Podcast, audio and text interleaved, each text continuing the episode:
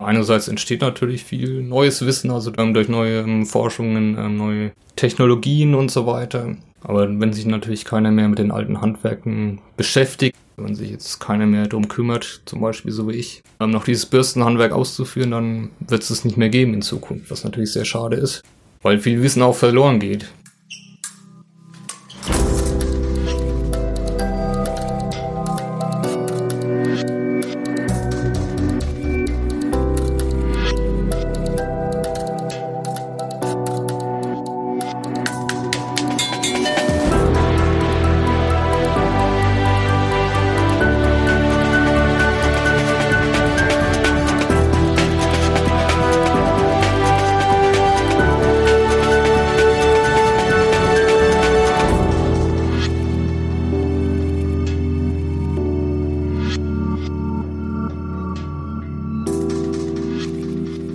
Herzlich willkommen zur zehnten Durchfechter-Episode.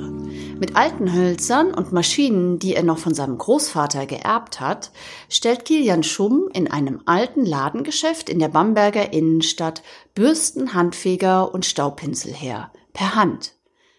Hierfür kündigte er vor einigen Jahren seine Stelle als Informatiker. Warum gibt man einen verheißungsvollen Beruf für ein altes Handwerk auf? Und wie lebt es sich als junger Bürstenmacher im digitalen Zeitalter? Das habe ich Kilian Schumm bei meinem Besuch in Bamberg gefragt. Mein Name ist Corinna Niebuhr und ich wünsche euch viel Spaß mit Kilian Schumm.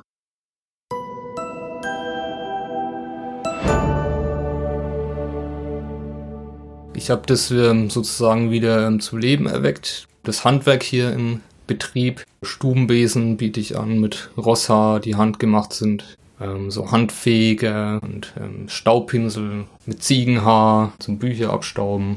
Computertastatur, weil Ziegenhaar sehr gut Staub bindet. Und Schuhputzbürsten. Also es ist nur so ein kleines Sortiment, was ich per Hand anfertige. Hauptsächlich auch Auftragsarbeiten. Reparaturen mache ich. Wenn jetzt ein Kunde eine besondere alte Bürste hat, ja, alte Kleiderbürsten habe ich mit neuen Borsten schon besetzt, die halt so einen versilberten Bürstenkörper haben. Gibt's ja oft. Oder so alte Tischbesen.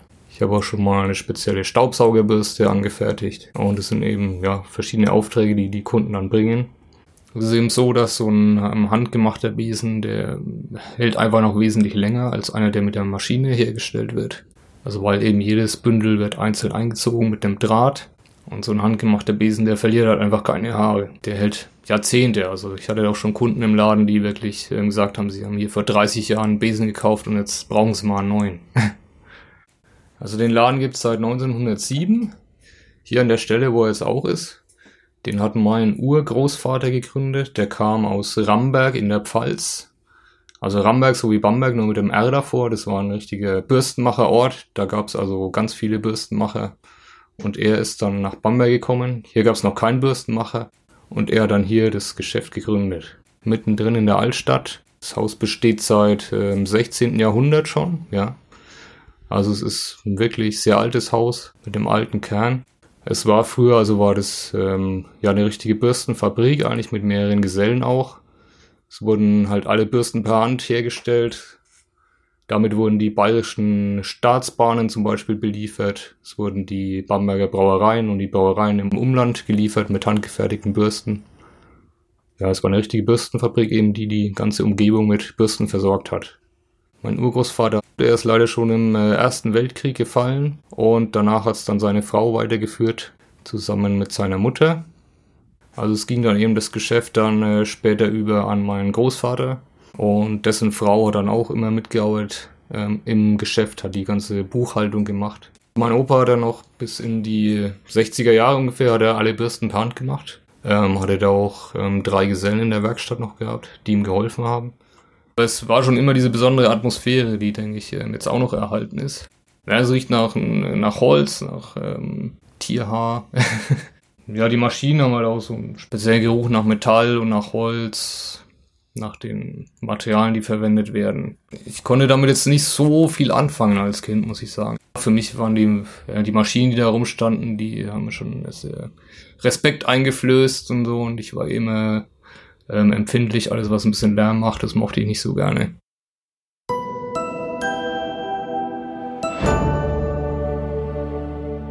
Also als ich weggegangen bin zum Studieren, hätte ich es mir gar nicht vorstellen können, hier mal zurückzukommen und das zu übernehmen. Also ich habe Informatik studiert, ähm, auch deswegen, weil ich ja einen Job haben wollte mit guten Zukunftsaussichten, der sicher ist, äh, wo ich Geld verdienen kann und wo man halt gut aufgestellt ist. Ich habe aber eigentlich schon während des Studiums gemerkt, öfter mal, es war immer so ein Auf und Ab. Manchmal habe ich mir gedacht, ja, das ähm, wird schon ganz gut später mal und so und das ziehst du jetzt durch und das magst du und teilweise waren Phasen, wo ich wirklich überhaupt keine Lust mehr hatte. Aber ja, ich wollte es dann halt zu Ende machen und dann auf jeden Fall mal in den Beruf auch einsteigen. Habe ich dann auch gemacht, aber es war halt dann eigentlich auch wieder so ein Auf und Ab, ja. Meine Frau ist ja Floristmeisterin. Das ist jetzt auch ein Job, wo viele sagen, oh Gott, kann man damit überhaupt Geld verdienen und so. Aber ich habe halt, ähm, gesehen bei ihr und auch bei ihren ähm, Kolleginnen, dass die wirklich mit viel Freude da ähm, bei der Arbeit sind wo ich dann gemerkt habe, ja, man ähm, kann auch einen Job haben, der einen erfüllt, ja, und auch Spaß macht.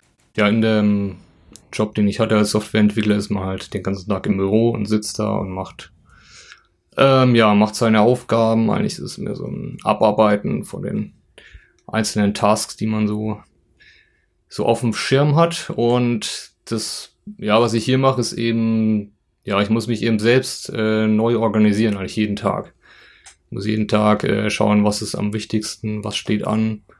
Und es gibt da eben sehr vielfältige Aufgaben, ja. Also jetzt äh, kein reiner ähm, Job, der nur im Kopf stattfindet. Also finde ich, das ist der große Unterschied auch, ja. Also äh, so als Informatiker ist man ja nicht, man braucht seinen Körper quasi nicht, sondern arbeitet nur mit dem Kopf und mit den Händen. Und hier im Geschäft ist man halt ständig unterwegs. Also man ist in der Werkstatt, arbeitet da was, ähm, dann ist man im Büro, hat da Schreibarbeit, hat Arbeit am Computer, ähm, ist im Laden, bedient die Kunden, ähm, läuft hin und her. Man ist irgendwie ja ständig aktiv, sage ich mal, auch so körperlich. Zum anderen war natürlich auch die Situation so, dass meine Mutter gesagt hat, dass sie das Geschäft eben jetzt noch ein paar Jahre weiterführen will. Und dann ist sie eigentlich davon ausgegangen, dass sie den Laden dann schließt. Und dann überlegt man sich natürlich schon, ja, das Geschäft war jetzt über 100 Jahre da an dem Ort. Und was passiert dann danach mit dem Haus? Was ist dann da drin, wenn man da vorbeigeht? Ist da ein Hotel drin oder im schlimmsten Fall irgendwie so ein 1-Euro-Ramschladen oder sowas? Und dann hängt man natürlich schon irgendwie dran, dass man sagt, man möchte dieses Familienunternehmen dann doch gerne auch weiterführen. Man hört immer wieder von Kunden, die also sagen, ja, es gibt nur noch so wenige von den alten Geschäften und es ist so schade und ähm, ihr macht aber schon weiter oder also ist schon was, was sehr geschätzt wird, ähm, diese ähm, alteingesessenen Geschäfte und das ist also wirklich ähm, den Leuten auch sehr wichtig, ähm, dass das erhalten bleibt. Werkstattführungen mache ich ähm, zum Beispiel auch, um das Leuten auch zu zeigen, dass das halt ähm, fortgeführt wird, dass die ähm, Leute auch mal hier reinschauen können und sich ein Bild äh, davon machen können, wie so ein Bürstenhandwerk funktioniert. Und das kommt wirklich außerordentlich gut an, ja. Und da zum Beispiel auch mal jemand gesagt, bei einer Werkstattführung äh, kam man zu mir dann auch und hat gemeint, ja, ihr Opa, der wäre wirklich sehr stolz auf sie und dann sowas ist natürlich das, äh, ja, da fühlt man sich schon wirklich sehr, sehr bestätigt an dem, was man macht und ist wirklich denkt sich schon, wie das jetzt, wie er das jetzt sehen würde, was ich hier mache, ob er das alles gut finden würde oder nicht. was er anders machen würde vielleicht. Was er jetzt für einen Tipp geben würde. Da denkt man schon oft dran, ja.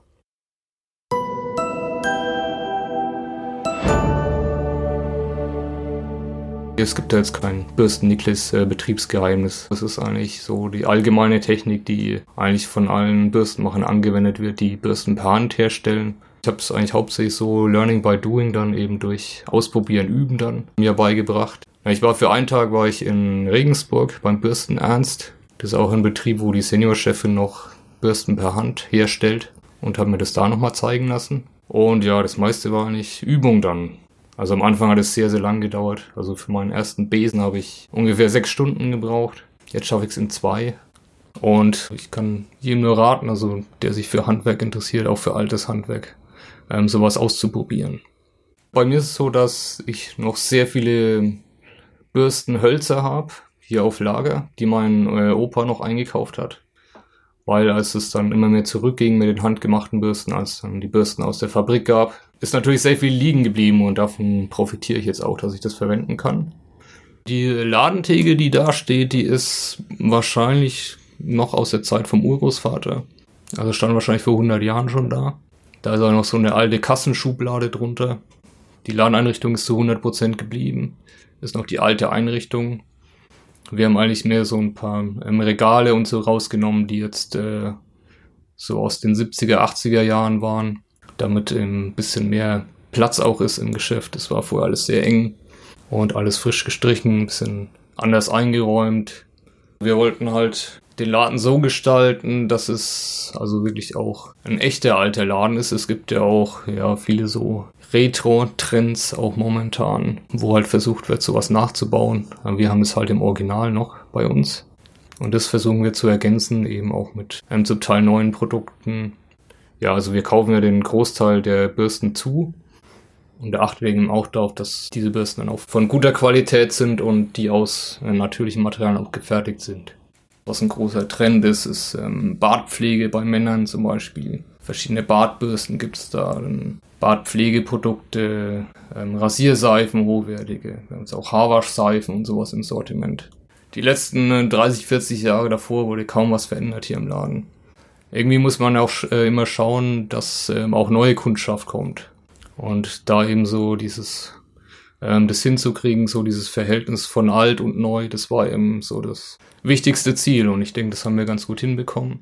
Also da war mir schon mulmig, dass ich gedacht habe, da kommen vielleicht einige Leute nicht mehr von den Stammkunden. Aber es gab also im Durchweg nur positive Rückmeldungen auf die Veränderung, die wir gemacht haben. Also da war ich schon sehr, sehr froh, dass das dann so gut angekommen ist.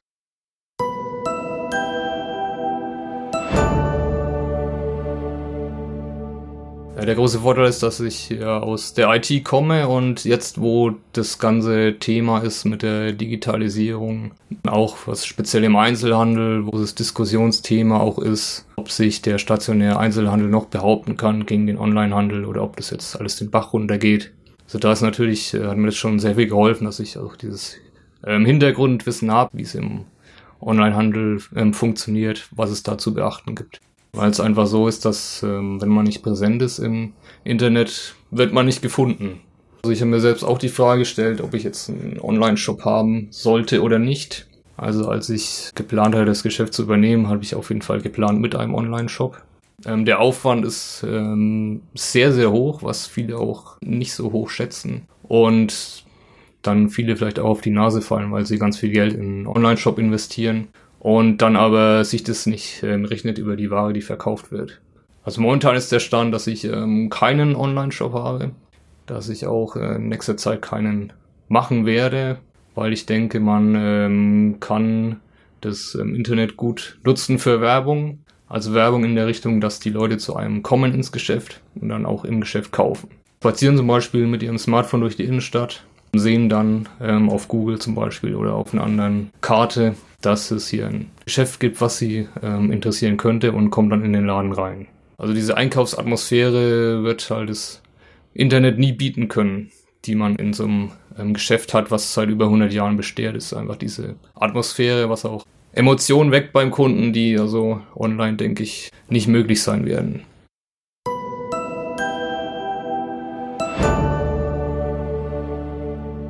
Also die nächste große Herausforderung ist natürlich, wo ich auch schon äh, drüber nachdenke, ist, ähm, dass der Trend, der aktuell vorherrscht, dass, ja, ich sag mal, zurück zur Natur, zu natürlichen Materialien und zu hochwertigen Materialien, zu äh, Produkten, die länger halten, wieder als diese Wegwerfprodukte.